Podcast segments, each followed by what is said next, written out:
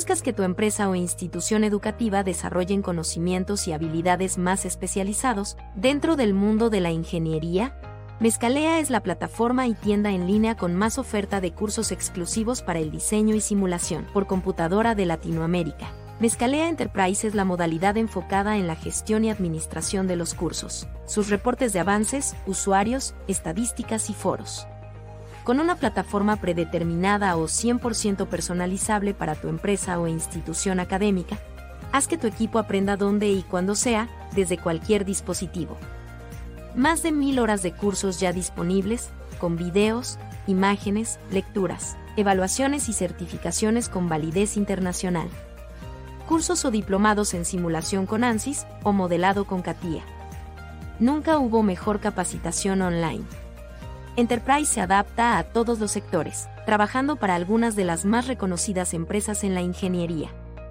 Un mundo digitalizado necesita de herramientas digitales y Mezcalea es esa digitalización. Comuníquese con nuestros consultores para una cotización personalizada. Bienvenidos a su podcast favorito de la semana, Aerospace Podcast, donde hablaremos acerca de tecnología e innovación en la industria aeroespacial, creando los cimientos para llevar a México al espacio. ¿Qué tal a todos? Muy buenas tardes a tal como Aerospace. Mi nombre es Edric Uribe, soy ingeniero aeroespacial, visionario y emprendedor por parte de la Universidad Autónoma de Baja California. Formo parte de un grupo de profesionistas fundadores de Aerospace liderando los más increíbles proyectos que llevarán a México al espacio. El día de hoy tenemos un episodio muy especial dentro de Aerospace Podcast. Consta de una plática entre ingenieros y o profesionistas para poder destacar sus habilidades técnicas y de comunicación, logrando un alcance global que les permita entrar en el radar de grandes organismos, generando tracción en el ecosistema tecnológico para poder construir a México en el espacio. Para todos ustedes, aquí tenemos a Víctor, Víctor González, de parte de, Nuevo León. Víctor, ¿cómo estás el día de hoy? Ahorita vamos a leer tu semblanza para que toda la gente te, conozca, pero, pero ¿cómo estamos, Víctor? Hola, ¿qué tal? Eh, muy emocionado, eh, muy contento por la invitación y formar parte del programa. Muchas gracias. Excelente, Víctor.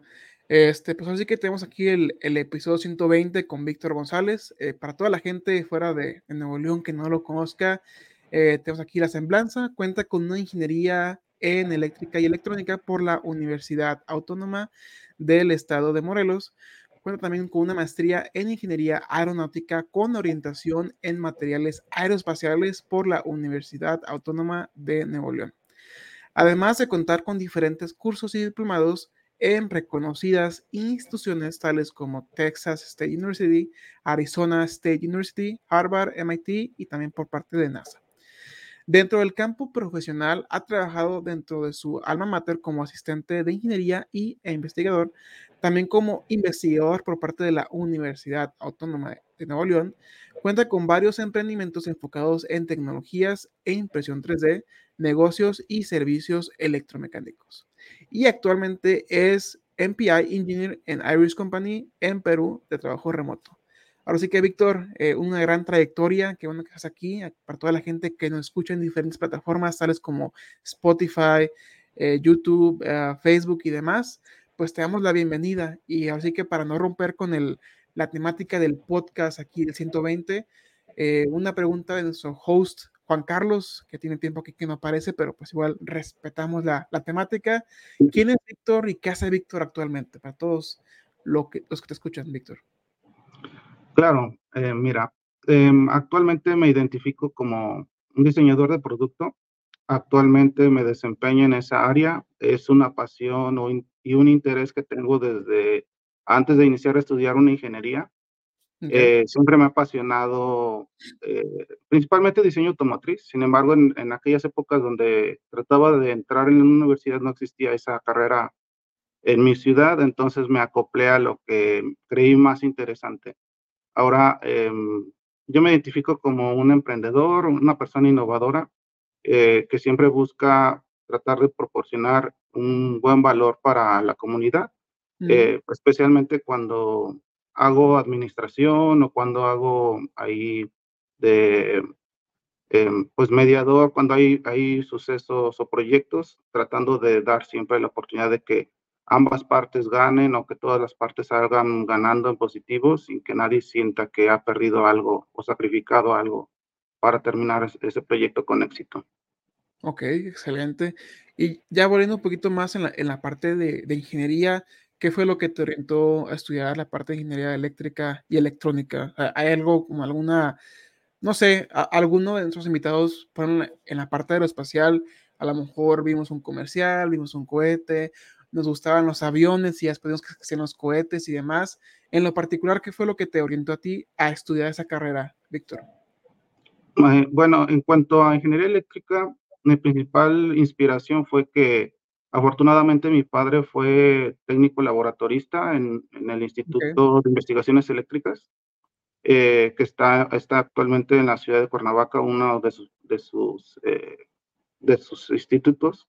Y bueno, eh, este instituto siempre ha tenido una filosofía de tratar de, de incorporar a la sociedad y buscar pues que desde niños empiezan a tener curiosidad en la investigación.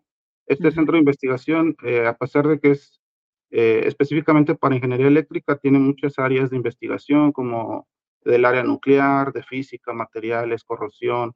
Eh, en realidad, aunque es de electricidad, abarca todas las áreas posibles que tengan relación. electrónica, automatización, muchas, muchas áreas que tienen en común con esta área, con, con este tema. Y bueno, eh, con, con, ese, asistiendo a ese tipo de ferias, eventos, eh, desde niño siempre me, me, inspiró y me emocionó el poder llegar a ser eh, investigador en, en esa área. y bueno, ya cuando conocí yo en la universidad, pues por ahí fui conociendo a algunos investigadores de, de, este instituto. Y al menos en la época que yo estuve cursando en la universidad, la mayoría de investigadores que formaban parte de, de este instituto eran del área eléctrica. Entonces, eh, parte de eso fue lo que me fue orientando a, elegir entre otras carreras que tenían eh, a disposición como mecánica o industrial. Eh, fue principalmente ese acercamiento. ya con el paso del tiempo, a pesar de que nosotros en esta escuela, todos los estudiantes de diferentes ingenierías tomamos al menos la, la mitad del periodo de la carrera juntos, siempre compartiendo materias. Eh, ahí fui conociendo a otros ingenieros eléctricos que, que, tenían un gran prestigio y que habían estado en otros países, en grandes empresas, en empresas que fabricaban reactores o que fueron directivos eh, de Comisión Federal o de Pemex, eh, que tenían altos puestos administrativos que no específicamente hacían investigación, pero que sí estaban a la mano de cómo diseñar un producto o cómo hacer el, el planteamiento de proyectos o propuestas de valor, tanto internamente para investigación como externamente para vender a otras empresas tecnología. Ok, muy bien. Fíjate que está muy interesante desde, desde la parte que comentaba de tu papá, que estuvo ahí involucrado en diferentes eh, lugares allá en Cuernavaca. De hecho, mi, mi, abuela y este, creo que mi mamá también es de Cuernavaca o de un lugar este, por ahí, pero ya tengo rato que no voy para allá. Está, está, muy bonito, creo que le dicen el lugar de la eterna primavera, ¿no? ¿O me equivoco? Sí, es correcto. Sí, la verdad que sí está muy padre. Tengo por ahí unas experiencias eh, con algunos puestos de, de, de, creo que de carnitas, creo que metí la, la mano por accidente en, en, el aceite hirviendo. Estaba muy chiquita, pero pues, sí. pero pues son de las historias que, que puedo contar para después, ¿no? Este, de, de la parte de eléctrica, eh, ya brincando un poquito más a, a, al, al, campo de aplicación, por así llamarlo, eh, Víctor, estudiaste la carrera, ¿cuáles eran como tus diferentes aspiraciones saliendo de la carrera? ¿Cuáles eran como tus, no sé, dónde te gustaría trabajar? ¿Te gustaría quedarte ahí mismo en, en Morelos o te gustaría a lo mejor tener un intercambio en alguna otra universidad? ¿Cuáles eran como tus, tus eh, próximos pasos, vaya, una vez terminó la, la carrera? Eh, sí, mira, eh, yo soy una persona que usualmente siempre planea en caso de que algo salga mal, entonces siempre okay. he tenido un plan A, B y C. Eh, inicialmente tenía eh, la intención de entrar y colaborar en el Instituto de Investigaciones Eléctricas. Uh -huh. Estuve eh, aplicando en varias ocasiones para hacer prácticas profesionales o estancias o algún tipo de colaboración. Sin embargo, eh, por ahí sucedieron algún tipo de sucesos de, en, trámites de que se perdían mis papeles o de repente había un cambio de políticas y ya no podía aplicar. Eh, y entonces, una vez que pasó eso, de que no se logró esa parte de, entrar a investigación, eh, pues yo ya tenía otro plan, ¿no? Que era, por ejemplo, que apliqué para Volkswagen, para, para trabajar ahí, para el área de mantenimiento, administración en mantenimiento. Eh, y bueno, también surgieron un poco de detalles así similares, de que hubo, hubo cambios de políticas, iniciaron unas convocatorias de que ahora ya no es todo el que venga, se le asigna un proyecto y ya después de ahí se ve qué sucede, sino que en ese cambio ahora era, tú tienes que presentar en un evento y concursar por ese lugar, eh, presentar el mejor proyecto que hayas creado durante tu, tu, carrera y ya de ahí los mejores son seleccionados y son filtrados para ver quién puede ser forma, eh, parte del equipo para hacer una estancia o un, periodo de prácticas profesionales. Entonces, eh, en ese tiempo, eh, como estaba a la par con lo del Instituto de Emisiones Eléctricas, eh, yo, yo ya no concluí ese, pues ese proceso, ¿no? precisamente porque una de mis pasiones era poder buscar un trabajo que estuviese orientado al diseño automotriz que ya tenía desde niño también. Y bueno, ya de ahí la, siguiente pauta o el siguiente plan era pues emprender, tener mi propia empresa. Eh, siempre me he considerado bueno administrando, eh, negociando y tratando de buscar esa forma de darle valor a todos, de que todos salgan contentos y que se cumplan las expectativas del proyecto. Y si hay algún problema de que tengan expectativas que no son posibles, eh, pues ajustarlo a lo que es a lo que es posible con lo que se tiene, ¿no? Hay veces que las limitaciones son económicas o el tiempo y siempre procurando que, que salgan satisfechos los clientes. Eh, en esa parte yo estuve ahí eh, pues emprendiendo por mi, por mi cuenta, haciendo servicios de ingeniería a, a, pues a personas físicas, ¿no? no a empresas, sino a personas que estaban teniendo proyectos de de autoconstrucción en casas relativamente grandes, eh, donde pues para ellos sí es fundamental, ¿no? Que todo el sistema eléctrico esté al 100%, que cumpla todas las normativas. Eh, estuvo un periodo corto, como de unos 6, 8 meses en este tipo de proyectos, llevando desde, desde cero hasta que se terminara la construcción de, de esas residencias, junto con otros, con otros arquitectos de diferentes lugares.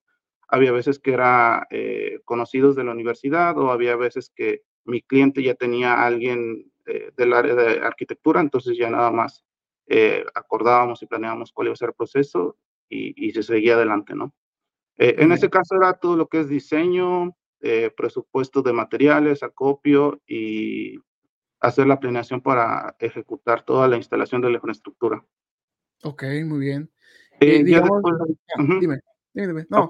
Eh, cumpliendo, cumpliendo, con ese, ese periodo en lo que eh, veía cómo estaba el mercado, cuáles eran mis capacidades o si yo veía un futuro, eh, ya de ahí conseguí pues colaborar con un amigo que él ya había empezado años antes a dar ese tipo de servicios. Él ya había escalado al área industrial, a dar servicios a empresas de químicas, hacer colaboraciones con otras empresas más grandes o constructoras y ya pudimos entrar, por ejemplo, a proyectos para Grupo Modelo, para FEMSA, eh, empresas mucho más grandes, ¿no? Unilever, empresas que, que son de más desempeño y de más riesgo, tanto económico como en, ejecutar proyectos, ¿no? Porque son empresas que tienen riesgo de explosión, eh, que ya son ámbitos un poco más, más serios, más rígidos, con lineamientos muy rígidos. Eh, y bueno, ya estuve ahí como un año aproximadamente con, con ese amigo colaborando. Eh, pues fue un, periodo que estuve muy contento, aprendí muchísimo, aprendí a, también a administrar equipos de personal mucho más grandes de los que yo había imaginado. Eh, y también tener proyectos que nunca imaginé que fueran posibles, ¿no? Eh, ya facturas mucho más grandes, ver que es posible la colaboración, que, que aunque yo inicie solo, siempre puedo eh, ir poco a poco consiguiendo incorporarme a otros equipos más grandes y que no pasa nada, o sea, siempre y cuando hablemos con honestidad desde un inicio, cuáles son los objetivos, eh, los costos y ese tipo de cosas, eh, pues todo sale bien, ¿no? Hacer colaboraciones con otras empresas más grandes o medianas para lograr esos objetivos. Ok, muy bien. Fíjate que está muy interesante porque yo trabajé un poquito menos de ocho meses, como trabajé como dos. Tenía por ahí un contacto cuando estaba todavía en la, creo que estaba en la prepa y también trabajé con él en la universidad en la parte de construcción. No directamente ya en el campo, digamos, un poquito más experimental como es la parte eléctrica, pero pues sí, ahí me tenías como, este, como albañil ahí batiendo el, el, el cemento con, con el, eh, con, la, esta, con la grava y, con todo lo que es, y con la arena y todo lo demás. Hacíamos, eh, la ayuda a construir las, las columnas y las traves, este, justamente las hacíamos en un terreno que teníamos. Preparábamos, aprendí mucho de esa persona y ya después eh, las, íbamos al proyecto, las poníamos, digamos, en, en, la construcción y ya después, eh, ya tengo mucho que no uso la, la, terminología albañilesca, pero me acuerdo que, que teníamos este, que subir al, pues, al primer piso y ahí poner el, ¿cómo se llama? La parte entre pisos se llama, el, lo que le ponen todo el, el, piso del segundo piso, ¿no te acuerdas cómo se llama? Eh, la simbra. Ah, la simbra, exactamente. Y la neta sí, a veces tenía miedo porque pues estás con las botas y estás pisando el, el, concreto ya y pues sientes que te vas a caer, ¿no? Entonces sí está como, como muy interesante. Como, a lo mejor lo hicimos mal, a lo mejor lo hicimos bien, no, no me acuerdo, solo tengo esa, esa, esa memoria. Pero era trabajo este, pesado y pues estaba todo en escuela, entonces era como nomás fines de semana y demás. Entonces ahí tengo como un poquito de, de relación con lo tuyo, no directamente lo mismo, pero pues va de la mano, ¿no? Te voy a preguntar, eh, uno también como emprendedor, pues siempre tenemos esa, como esas, eh, no sé, eh, experiencias de aprendizaje, no malas, pero sí como de aprendizaje. No sé si por ahí tengas alguna en particular que digas o que te guste compartir con la audiencia para toda la gente que va emprendiendo, algo que te haya pasado y que, ¿sabes que De aquí aprendí, no vuelvo a cometer el mismo error y vamos de aquí para adelante, Víctor. ¿Qué, opinas? Eh, bueno, yo creo que ese sería el cuando tú haces convenio o cuando tú haces un, partnership con alguien más que tenga un emprendimiento y que digas, oh, o que tú recién lo conoces y que digas, oh, creo que esa persona tiene los mismos ideales o mismos, los mismos planes que yo, ¿no? De, del tipo de emprendimiento, metas similares, deberíamos de ser equipo y formar una nueva empresa o una nueva sociedad. Eh, en mi caso de las experiencias, eh, que, que podría decir, no me gustaría volver a repetirlo, es de que hay veces que si tú estás solo o que tienes un equipo pequeño y quieres buscar crecer, pero todavía no has investigado cómo se hace y tú nada más dices, ah, pues yo lo, ¿no? O, o sin miedo al éxito y lo que pasa está bien, eh, pues puedes cometer el error de meter personas en el equipo que en realidad eh, esos comentarios que tú tuviste con esa persona son nada más superficiales que a veces que es como un script que ellos tienen para decir a las preguntas que a las personas que preguntan este tipo de temas, pero realmente en su interior ellos piensan de una forma diferente o no tienen bien definida esas, eh, esas metas o esos planes de lo que quieren lograr, ¿no? Simplemente dan una parte superficial de que, ah, pues me gustaría llegar a una cierta cantidad, o solo te dicen una empresa muy grande, pero nunca te dicen qué tan grande o qué es grande para ellos. Hay personas o hay emprendedores que para ellos grande es 50 personas de personal. Hay otros que saben que o que creen que una empresa grande es de miles de personas. Entonces, eso es importante, eh, tratar de investigar primero qué se trata del crecimiento o qué es lo que necesitas tú eh, saber para hacer ese tipo de alianzas. En mi caso, yo tuve eh, esos pequeños detalles de que eh, pues no había, al final no había esa, ese acuerdo de cuáles son las metas o las definiciones que tenemos nosotros entre qué es progreso y qué es avance, o qué es, qué es un, buen avance y, qué no. Tal vez para mí eh, siempre ha sido prioridad lograr el, mejor desempeño posible con la menor cantidad de recursos, eh, sin comprometer el resultado. Eh, y, y, bueno, con los compañeros que he tenido, hay veces que eh, para ellos esa, esa forma de pensar no, no forma parte de ellos, ¿no? Entonces, para ellos es eh, dar lo más barato posible y si les sirve bien y si no, pues ya es problema del cliente, porque él debe de saber qué quiere. Y bueno, para mí no es así, ¿no? Es como un profesional. Si tú le, ellos te buscan solamente para resolver el problema y si tú les puedes ayudar a identificar que lo que ellos creían que necesitaban no es lo que necesitan, eh, pues te pueden llegar a valorar más y eso también ayuda a que te impulse a poder tener un ingreso más grande posteriormente, porque ya te ven como un experto aunque no tengas muchos años de experiencia.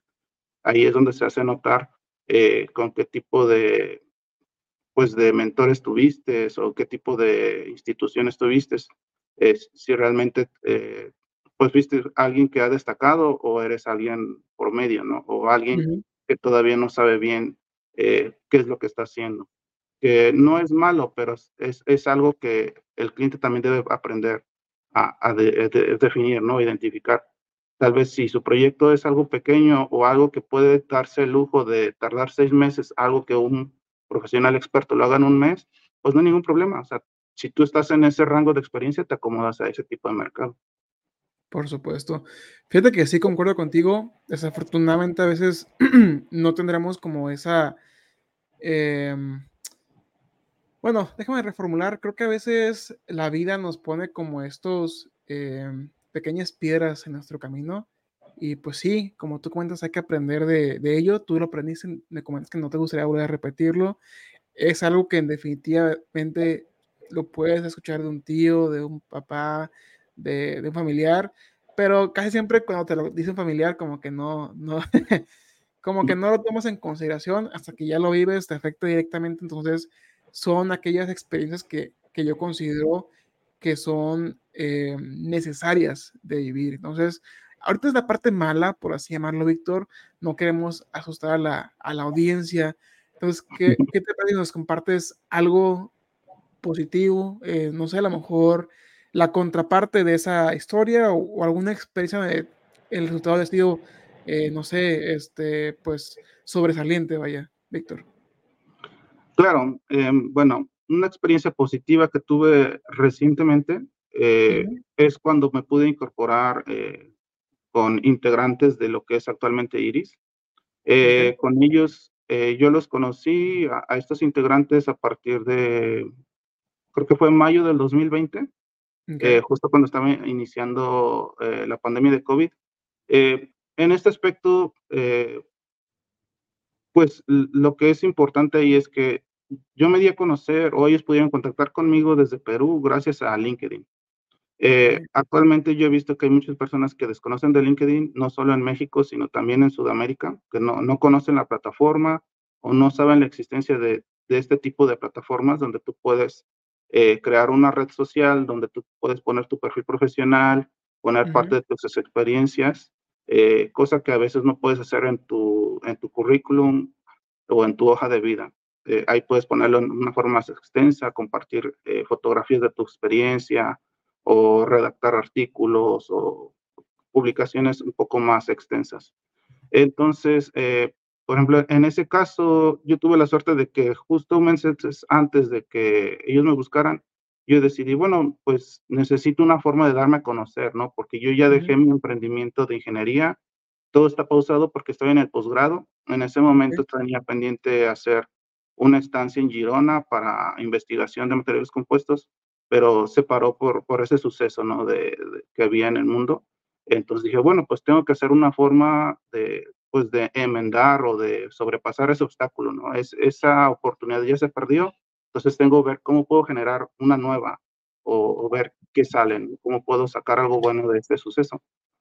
Y ya a, partir de que yo empecé a, compartir mi perfil en LinkedIn, entonces fue que me, me, encontraron. En ese momento ellos formaban parte de un equipo de investigación en la Universidad Nacional de Ingeniería y estaban buscando a alguien que tuviese conocimiento sobre materiales compuestos para aplicaciones aeroespaciales. Eh, entonces, eh, ahí fue cuando se hizo el primer contacto, ¿no? De saber eh, específicamente qué es lo que hacía, si tenía un interés y y pues platicarme sobre su proyecto, qué tiempos tenían y ese tipo de cosas. Eh, y bueno, en este caso, parte de lo que les quiero compartir es que eh, cuando se llega a tener un contacto eh, o un acercamiento de este tipo, hay que tener un poco de confianza en, en las personas que te hacen una invitación de ese estilo, porque hay veces que pensamos de que puede ser una pérdida de tiempo, porque si no me ofrecen dinero, pues para qué estoy ahí, ¿no? Yo solo quiero dinero. En mi caso, en ese entonces, eh, pues yo estaba en, ya tenía una experiencia de que hice un, un trabajo, una colaboración donde yo eh, no cobré nada, fue este, como voluntario y me dio unas experiencias muy grandes, muy gratas, donde aprendí muchas cosas, conocí a muchas personas, llegué a conocer a una investigadora de la NASA. Eh, fue algo que, que, creo yo me hizo crecer exponencialmente. Entonces, por eso ¿Qué, yo proyecto era, Víctor? Perdón por interrumpir. Ah, con la Universidad Nacional de Perú, ellos estaban haciendo eh, equipos para concursos de rover, vehículos autónomos no tripulados para asistencia humana en el espacio. En ese entonces fue para el European Rover Challenge and Robotics del 2020, eh, que estaba, iba a ser de sede en Polonia.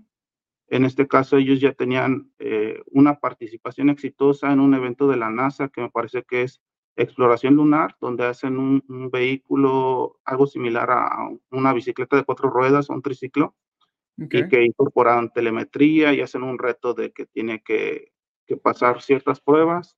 Y bueno, eh, en ese tipo de proyectos o de eventos, siempre primero te piden hacer investigación, un anteproyecto de ingeniería donde tú demuestras que tú sabes todo lo que se necesita antes de fabricar y antes de comprar materiales para hacer ese robot o esa herramienta. Entonces, en ese caso, ellos tuvieron esa experiencia muy exitosa, donde recibieron un premio por parte de la categoría de telemetría eh, y bueno, eso me, me, dio confianza de que, bueno, parece que ellos sí saben a lo que están eh, aspirando y, tienen buenas experiencias, que me dieron la intuición, me dieron el sentimiento de que tienen un buen equipo que puede ser exitoso. Entonces ya de ahí yo decidí incorporarme con ellos. Eh, este proyecto tenía como objetivo, retomando el proyecto del rover, tenía como objetivo hacer asistencia a astronautas en Marte. Entonces teníamos que construir un robot que pudiese cargar como una carga útil, un brazo eh, robótico para hacer maniobras eh, de en, controlar o manipular tableros de control eléctricos y también poder hacer un recorrido autónomo de un lugar a otro con ya sea con GPS o, agregándole algún tipo de sensores como cámaras, eh, sensores de visión en general.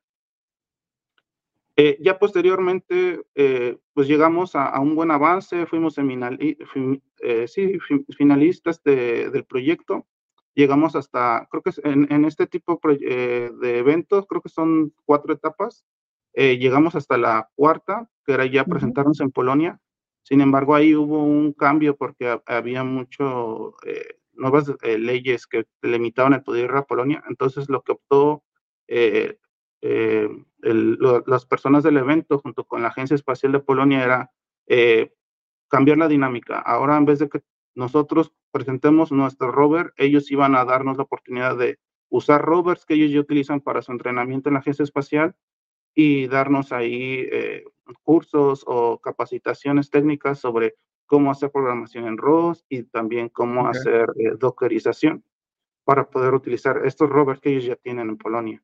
Y nos hicieron una introducción a, otro tipo de startups como lo que son Freedom Robotics y hay, otra que no recuerdo, creo que produce un rover que se llama Leo, creo que es, no recuerdo bien si es española, pero también es europea. Entonces ya conocimos, por ejemplo, ahí eh, un tipo de plataformas que se puede usar para desarrollo, tanto lo que es hardware y Freedom Robotics, que es una plataforma web que te permite hacer eh, teleoperación eh, por Internet puedes tú visualizar cámaras de navegación o de inspección, hacer telemetría, muchas cosas que son viables para este tipo de proyectos en, en, aplicaciones reales. Muy bien. Pues fíjate que está, está muy padre. Este, yo nunca he ido a Polonia. espero que algún día se puedan, este, ahora sí que terminar el proyecto y pues presentarlo allá. No sé si la ventana se haya cerrado, pero pues igual este, aquí aprovecho para, para este, felicitarte porque sí, efectivamente hay trabajos donde pues sí, te pueden pagar, tienes tu rutina, lunes a viernes y demás, pero, y yo también lo vivo aquí dentro de, de Aerospace, hay actividades este, mm, y eventos, proyectos y demás, donde ganas el simple hecho de conocer a gente nueva, de forzarte a ti mismo a investigar un poquito más, porque con algunas posiciones y no digo que esté mal, pero bueno, a lo mejor eh, empleados y demás, yo también soy empleado ahorita, este, haces tu chamba eh, de 6 de la mañana a 7 de la mañana a 5, 6 de la tarde y se acabó y tanta, ¿no? Y ya no más cobras, ¿no? Pero yo, yo lo veo como ese tipo de proyectos, Aurospace a lo mejor en un futuro ya se, se vuelve grande, inclusive también Iris, este, allá en, Perú, crece lo suficiente y logra su, su cometido. Eh, mm, si tú haces lo que te gusta sin buscar como esa parte monetaria, es el equivalente como si fuera un, un hobby, ¿no? O sea, tú vas a, no sé, a lo mejor a hacer hiking, a escalar montañas, y no es como que te pagaran para escalarnos a tú. Al contrario, no compras tus botitas, compras tu equipo, te compras a lo mejor tus chamarras, no sé, tus, tus bastones, si es en la nieve, no, no tengo idea. o, a nadar, te compras tu, tu este, se me olvidó el nombre, tu gorrita para, para nadar, tus goles y demás. O sea, indirectamente estás invirtiendo, ¿no? Entonces, yo siempre quiero compartir con la audiencia de que tengan algo que les eh, brinde esa seguridad, a lo mejor sí un ingreso de dinero, un trabajo estable, pero también si les gustan cosas de ingeniería, del espacio, si les gustaría presentar a lo mejor un congreso, saberlo como si estuvieran yendo a escalar una montaña, ¿no? O sea, es una inversión que ustedes hacen, pero en el, en el fondo es algo que a ustedes les gusta hacer. Entonces, ganas muchas amistades, contactos, experiencia y demás, y todo eso te hace una mejor persona. Al final de cuentas, te ayudó a lo mejor este indirectamente a, conocer a, a, Edgar ahí en la, en la maestría, un ejemplo muy, muy burdo, pero pues igual para la gente, y ya de ahí eh, brincó este, a otro paso y, y estamos aquí en el, podcast, ¿no? A lo mejor no sé, a lo mejor alguna decisión que, que, tomaste en el, pasado te ayudó justamente pues a hacer lo que eres hoy, Víctor. Entonces, nunca duden de sí mismos, siempre creemos eh, que a lo mejor eh, las cosas o las decisiones van a repercutir de manera mala. Yo siempre lo veo como un 80-20, un 80% si lo piensas y lo meditas, pero te arriesgas, un 80% siempre va a ser bueno y un 20% va a ser de la parte de aprendizaje. Claro que sí, pues que si vas a hacer cosas malas, pues ahí ya es este punto y aparte, ¿no? Pero pues siempre hay un campo de aprendizaje. Entonces, Víctor, vamos a pasar un pequeño comercial por parte de nuestros eh, patrocinadores del grupo SSC, un pequeño video y ahorita retomamos en un segundito. Muy bien. Sí.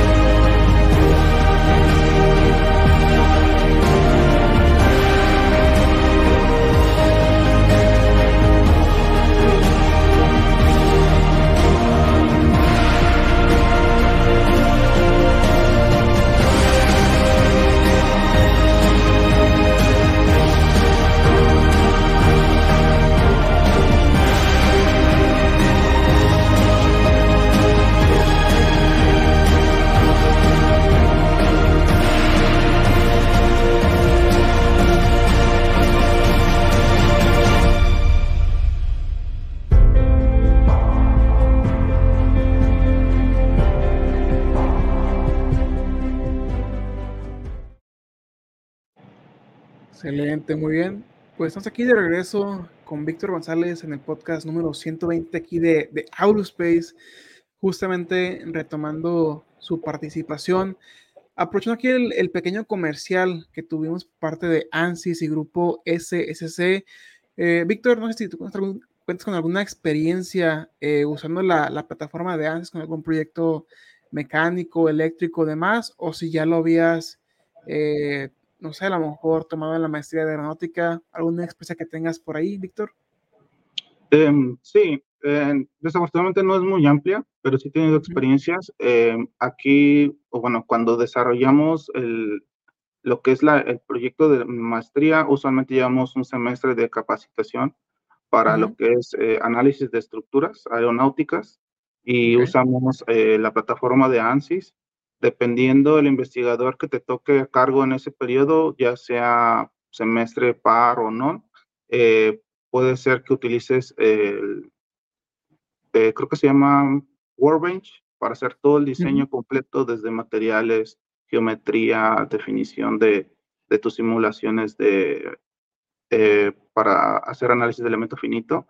Y hay otros que también que utilizan la, la herramienta, eh, creo que se llama Mechanical, algo así, que es una interfaz que es eh, de las primeras que se tuvieron en ANSYS, eh, tiene una interfaz que es muy similar como a Windows 98, 95, así que todo gris, todos botones y comandos, que es muy útil en este caso si, si no tienes mucha experiencia con, con este tipo de herramientas, porque todo es como predefinido. Tú le dices en qué, de qué coordenadas va a formar parte tu split line o una superficie. Eh, y en esa parte te da eh, la forma de hacer análisis muy eh, precisos y que también pueden ser muy rápidos. También te da la opción de que hagas un código, un script en, tu blog de notas o que lo pases en Python y ya con esa plataforma de, de mecánica que tiene, se ejecuta y se dibuja todo, se calcula sin que tú toques eh, mucho en la interfaz, ¿no? De, hacer tú manualmente tus trazos o configuración de datos. Tú nada más cargas tu script y ya se analiza. Y bueno, si, si tú haces esa parte de ya hacerlo en scripts, lo que toma tal vez unos 15 minutos en hacer soluciones, eh, te lo hacen en unos segundos. En un minuto tal vez ya tienes las soluciones y tal vez puedes incluso eh, hacer mayor interacciones en, tu análisis que si tú lo haces de forma gráfica. De acuerdo, muy bien. Fíjate que sí, concuerdo contigo. Creo que todo ingeniero, independientemente del campo donde esté, pasará en algún por parte de ANSYS. Es como el siguiente nivel de la parte de diseño. Aquí haces la parte de simulación, que es algo inmediatamente después de la parte de diseño. Sí puedes tener nociones de cómo pueda trabajar la parte ya en el campo eh, real, por así llamarlo. Pero en lugar de construir la parte físicamente y que no te quede bien, mejor la diseñas, no sé, en SolidWorks, en Creo, en NX, este, en AutoCAD a lo mejor, y ya después simulas, ya te queda bien, y ahora sí, que venga la, la producción, ¿no? Eh, ahora sí que brincaríamos a, la parte eh, que me gustaría a mí tocar más, inclusive también en la audiencia, que es la parte de tu etapa aeronáutica, Víctor. ¿Cómo, ¿Cómo, es que eh, pasamos de la parte eléctrica, electrónica, este, ya la parte aeronáutica ya en, Nuevo León. O sea, cuéntanos cómo fue como esa, esa, toma de decisión y, qué es lo que esperas lograr por parte de, de esta maestría, Víctor. Claro. Eh, mira, mm, desafortunadamente eh, yo creo que para que tengas un, un, cambio de mentalidad de quiero hacer ahora un, algo diferente o algo nuevo o algo eh, que que produzca un cambio mayor, te tiene que pasar algo que tú consideres malo eh, o que te afecte, ¿no? En mi caso fue de que ah, después de que tuve un, año en, en, esta empresa con un amigo trabajando y a pesar de que tuve un gran crecimiento y eh, aprendí muchas cosas, muchas aventuras, pude viajar a otras ciudades, eh, hubo un aspecto malo que, que, yo encontré que era que en, nuestro sector de mercado donde estábamos nosotros, eh, había una percepción no muy buena de lo que era ingeniería eléctrica en las ciudades que nosotros trabajábamos. Eh, ya había una tendencia de que había una sobreoferta muy grande de, pequeñas empresas, de que todos querían ofrecer y ya había una competencia de, quién da más barato y eso ya es eh, un ciclo vicioso muy malo, porque conforme va pasando el tiempo llega una época o un ciclo donde ya muchas empresas no cumplen con ninguna regulación porque quieren dar más barato o porque ellos creen con la esperanza de que si yo doy más barato me dan más trabajo. Pero al final de cuentas, como en una organización empresarial, el que tengas más trabajo no significa siempre que vas a tener mayores ganancias. Porque si tú estás trabajando a balance cero o a pérdida, pues no vas a ganar nada. No importa que te den 100 licitaciones de, o de, para 100 millones de dólares, si tu balance es cero, de nada sirve. Tal vez te pueda dar un poco el impulso para ir ganando prestigio, pero como organización que, que tiene como objetivo producir un rendimiento económico, pues no se está cumpliendo y, y eso te pone eh, pues en una posición muy vulnerable, de que si en algún momento tú llegas a tener un fallo con una licitación, tienes que pagar una póliza o tienes que hacer una, eh, pagar una compensación a esa empresa o ese cliente.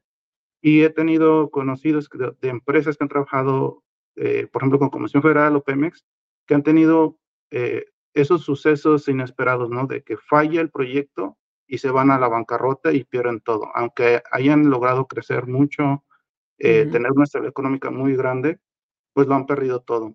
Entonces, en ese caso, por, por esas experiencias que he tenido de conocimiento de personas cercanas a mí, fue cuando decidí de, de separarme. Dije, no, esto ya, al menos en, en, esas áreas donde estaba yo, o en esa ubicación geográfica, dije, no, aquí, eh, ahorita está estancado, es como una burbuja económica, ¿no? Que va uh -huh. hasta que truena. Y dije, no, yo no, yo soy de los que trabajan duro hasta el final, pero no hasta que muere la empresa. Entonces yo no quiero llegar a esa parte de que acabe a, a mal. Entonces estoy a tiempo, me retiro, voy a hacer mejor un cambio, voy a pensar qué otra cosa puedo hacer que pueda generar valor, eh, que me llene como persona, que, que yo esté contenta de que me llene de orgullo de que lo que hago es algo que me gusta y que lo hago bien. Entonces ahí hice un poco de, pues, ponerme a pensar qué es lo que me gustaría hacer y uh -huh. qué es lo que quería lograr al final de, para desde aquí a 10 años. Y bueno, okay. mi conclusión fue, quiero hacer eh, un cambio donde lo que yo haga o lo que yo logre sea lo más épico o lo más grande que sea posible. Entonces, en ese, en, con esa mentalidad nueva, me puse a, investigar y encontré que aeroespacial era lo que me podía dar eso. Podría darme un entorno de prestigio, eh, una, un área de alto desempeño que es muy rigurosa en reglamentaciones, donde se busca que el desempeño sea lo mejor, que proporcionar la mayor cantidad de seguridad a los usuarios o al cliente, cosa que en otras empresas o en, otras áreas no, es, eh, no es prioridad eh, o que no tiene la regulación suficiente para, para proporcionar esas seguridades. Entonces dije, bueno, eh, esto está genial, es, es, creo que es para mí, lleva muchas partes de lo que yo ya sé o de lo que a mí me gusta, que son diseños, se ocupa mis conocimientos de ingeniería eléctrica previos, también se lleva mucho lo que es planeación, dije, pues parece que es perfecto para mí. Entonces inicié a buscar eh, qué tipo de empresas podía participar eh, uh -huh. o con, con, el grado que ya tenía eh, y si hacía un posgrado, dónde podría realizarlo, qué necesitaba. Entonces ahí ya tomé un periodo como de unos seis meses. Eh, por un rato estaba en la decisión de, ah, pues mejor hago un posgrado en manufactura, porque es distinto, ¿no? También me, gusta, me gustaba mucho programar. En ese entonces eh, no, no estaba muy desarrollado plataformas como lo que eran Arduino, Raspberry, casi nadie las conocía, no había librerías. Entonces me gustaba mucho porque lo poco que pudiese llegar a hacer era un gran cambio para la comunidad porque no existían librerías para muchas cosas. Uh -huh. eh, y bueno, eh, investigando en esa parte, ¿no? De, de, esa, de esos posgrados, me di cuenta de que había requerimientos que no cumplían, ¿no? Que la mayoría de universidades en ese entonces pedía que fuese respaldado por una empresa. Eh, que ellos paguen tu colegiatura y que ellos propongan qué proyecto vas a hacer. Y dije, bueno, creo que eso no, no va para, para mí, porque quiero hacer algo que, que sea de, de, mi, de mí, ¿no? Que yo lo cree, que yo lo plantee claro. y que vea que es directamente un beneficio para mí. La otra parte es que también no tenía una empresa que me diese ese apoyo porque yo estaba en el área de servicios de ingeniería, no en producción o en maquila de componentes. Entonces, son, son las prioridades, la, el objetivo de ese tipo de carreras, ¿no? Eh, atraer a empresas que sean de maquila o que sean productores. Y bueno, ya a partir de ahí dije, bueno, eso tampoco no funciona, me tomé otros dos, tres meses y uh -huh. empecé a ver, bueno, mis opciones son el Politécnico Nacional, la UNL o creo que ya había posgrado en Tijuana. ¿Tú seguías actualmente en, en, Morelos en esta época? Sí, yo todavía estaba en el estado de Morelos. Ok. Sí. Y bueno, ya viendo eso, pues hice mi investigación y empecé a contactar ahí algunos investigadores. En el caso de OneL, como era relativamente muy nuevo eh, el plantel, que es el Centro de Investigación e Innovación en Ingeniería Aeronáutica, eh, pues no me atendieron directamente, simplemente, ah, pues en la página revisa la información y ya, nada más haces tu proceso. Pero en ese entonces también no tenían muy bien desarrollada esa parte, entonces faltaba información. Y, y pues mm, vine a visitar el centro eh, y ya directamente obtuve ¿no? la información que necesito, ese tipo de cosas. Me dieron un recorrido, eh, pues quedé maravillado porque no solo porque todo era nuevo, sino porque tienen una gran infraestructura que al menos en ese entonces en mi universidad inicial no teníamos esas facilidades. Eh, teníamos, era una, es, era una universidad que ya tenía muchos años de trayectoria, que tiene un gran prestigio en el área química y que han salido ingenieros, eh, grandes administradores de empresas como en, Nissan, que son directores eh, continentales de, de, la empresa o de Unilever, que son CEOs de, de Unilever o directores en Unilever. entonces, eh, ya como que estaba poniendo mucho la orientación en lo que es tecnología y este tipo de cosas.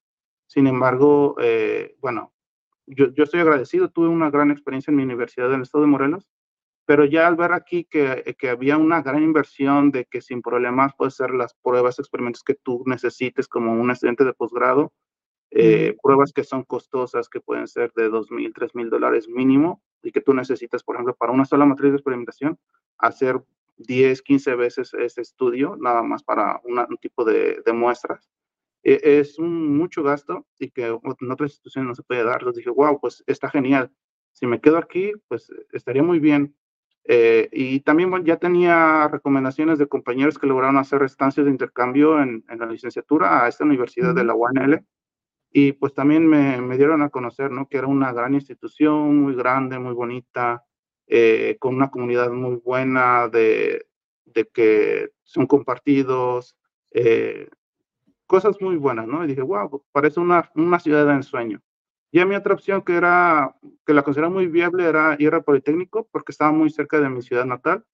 Eh, tenía ahí de contacto un, un profesor del Politécnico que estaba específicamente en la Facultad de Ingeniería del Politécnico eh, tuve la fortuna de que un familiar de ese profesor era mi vecino, entonces de primera mano tuve la oportunidad de platicar muchas veces con él, de saber eh, sus historias, de, que, de cómo había llegado, cuántos años ya tenía, eh, muchas cosas así, ¿no? Que, que, fue lo que me, me vendió de, de, que, ah, pues el Politécnico es una gran institución.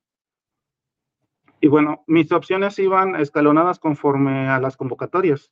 Cada una tiene una temporada del año distinta de hacer aplicaciones. Entonces, la primera opción, conforme a, mi, a mis tiempos, era la UNL.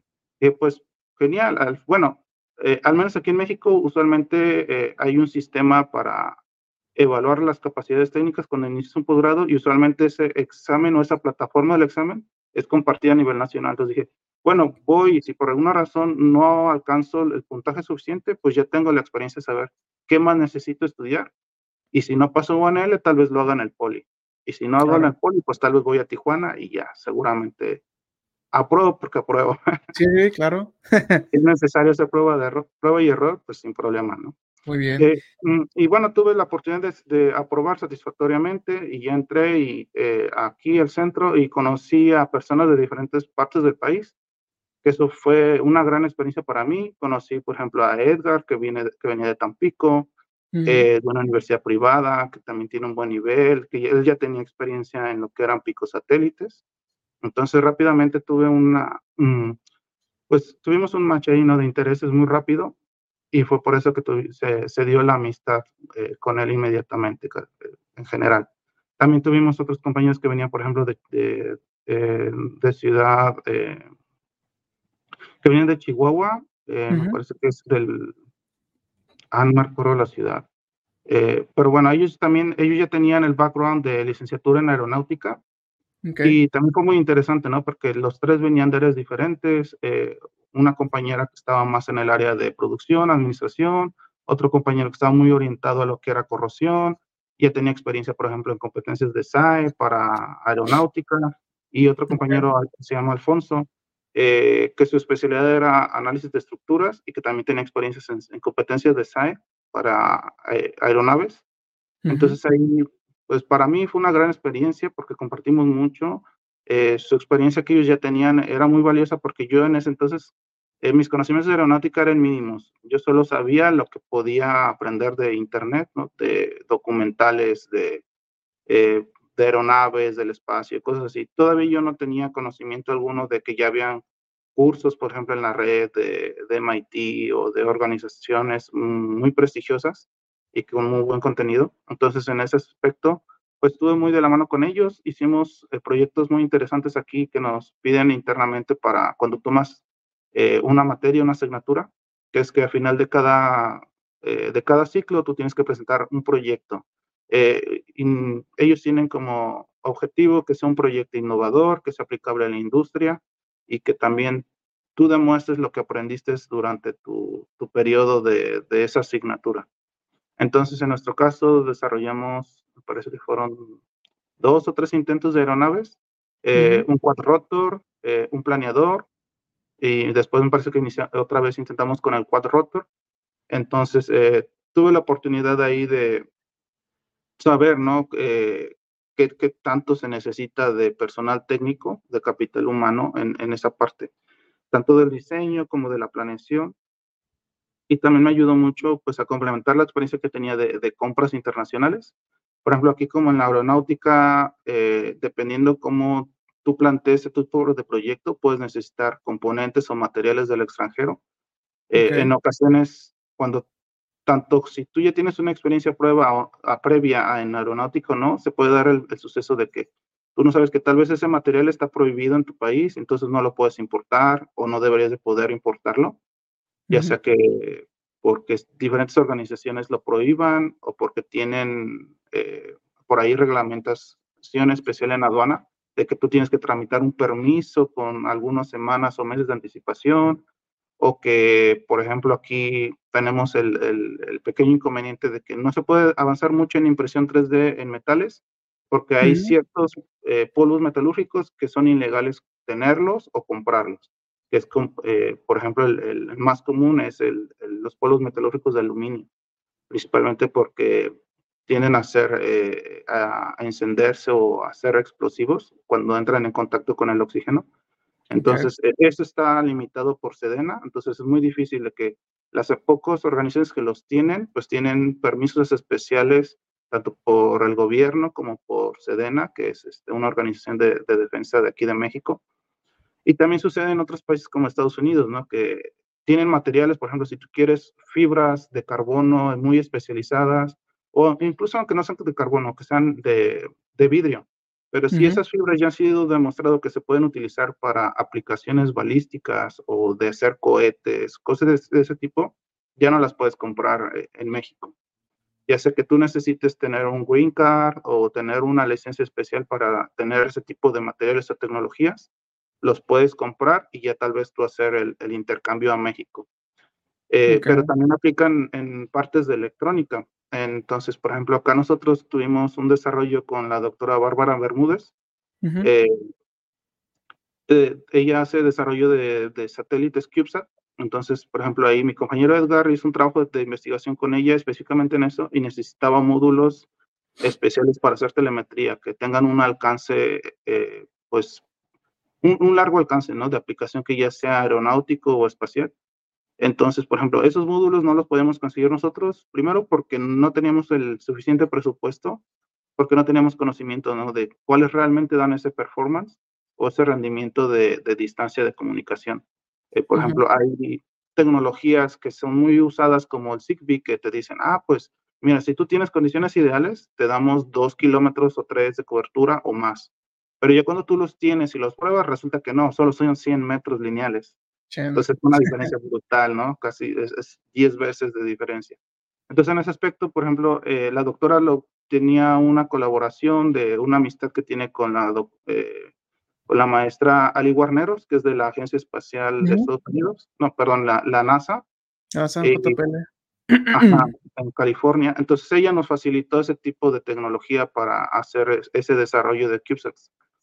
Ella cuenta con todos los permisos de reglamentación, sabe cómo funciona y ya ella fue la que apoyó a la doctora para hacer esa importación a México.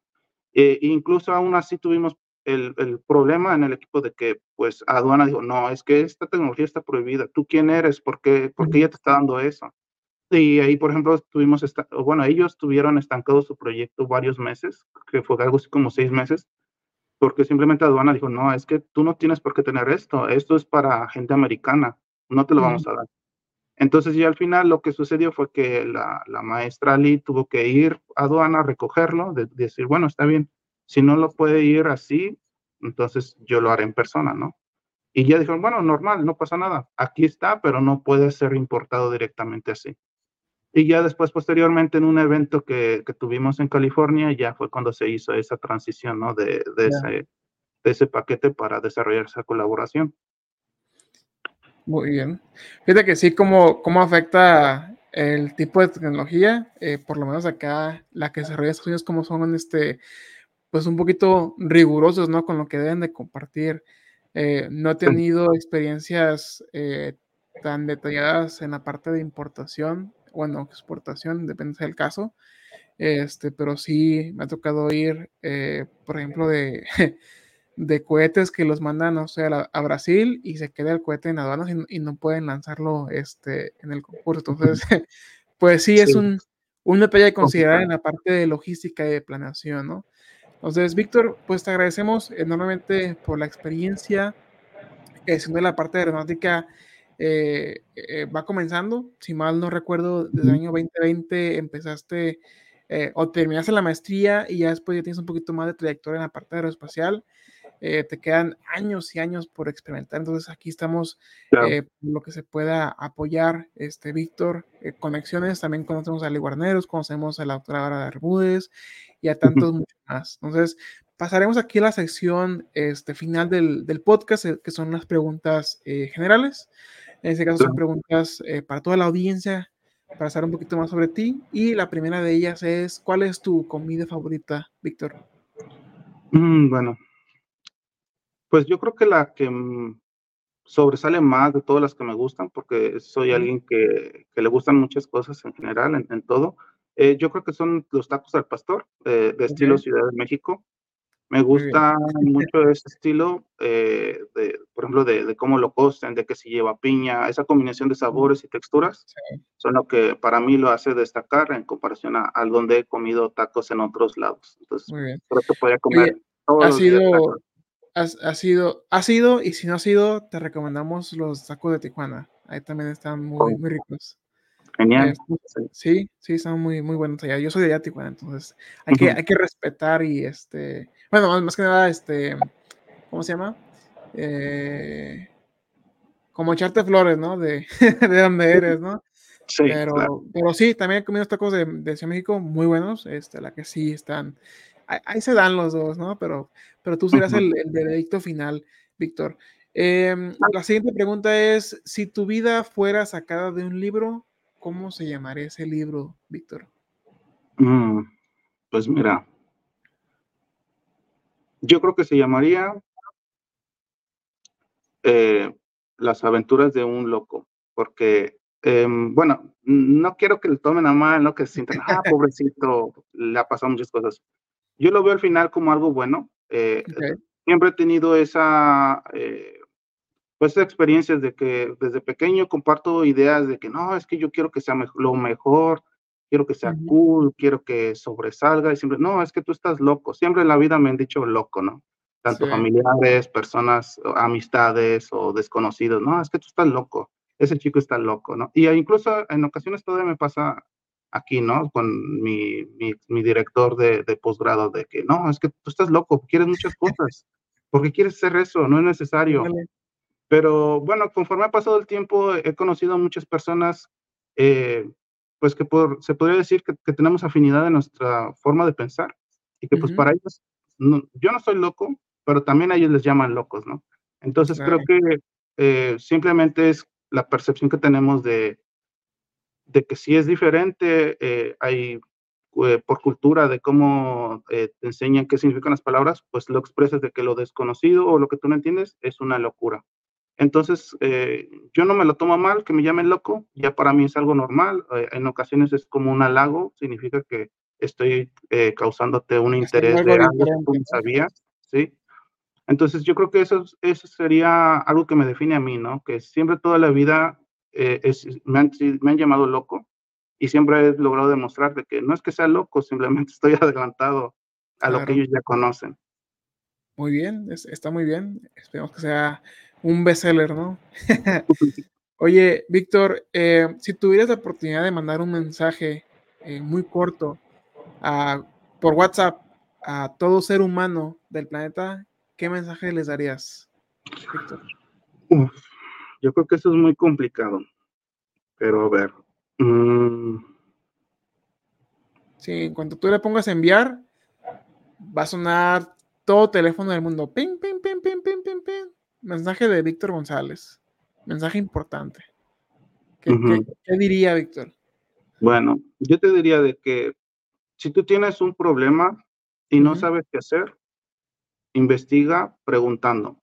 Siempre puedes llegar a encontrar a alguien que ya vivió esa situación, que logró solucionarlo y si en el peor de los casos no logró solucionarlo, al menos ya sabes qué no debes hacer. Ya. Ok. Muy, bueno, muy buen consejo, la verdad que sí. Este, yo lo voy a tomar en cuenta, Víctor.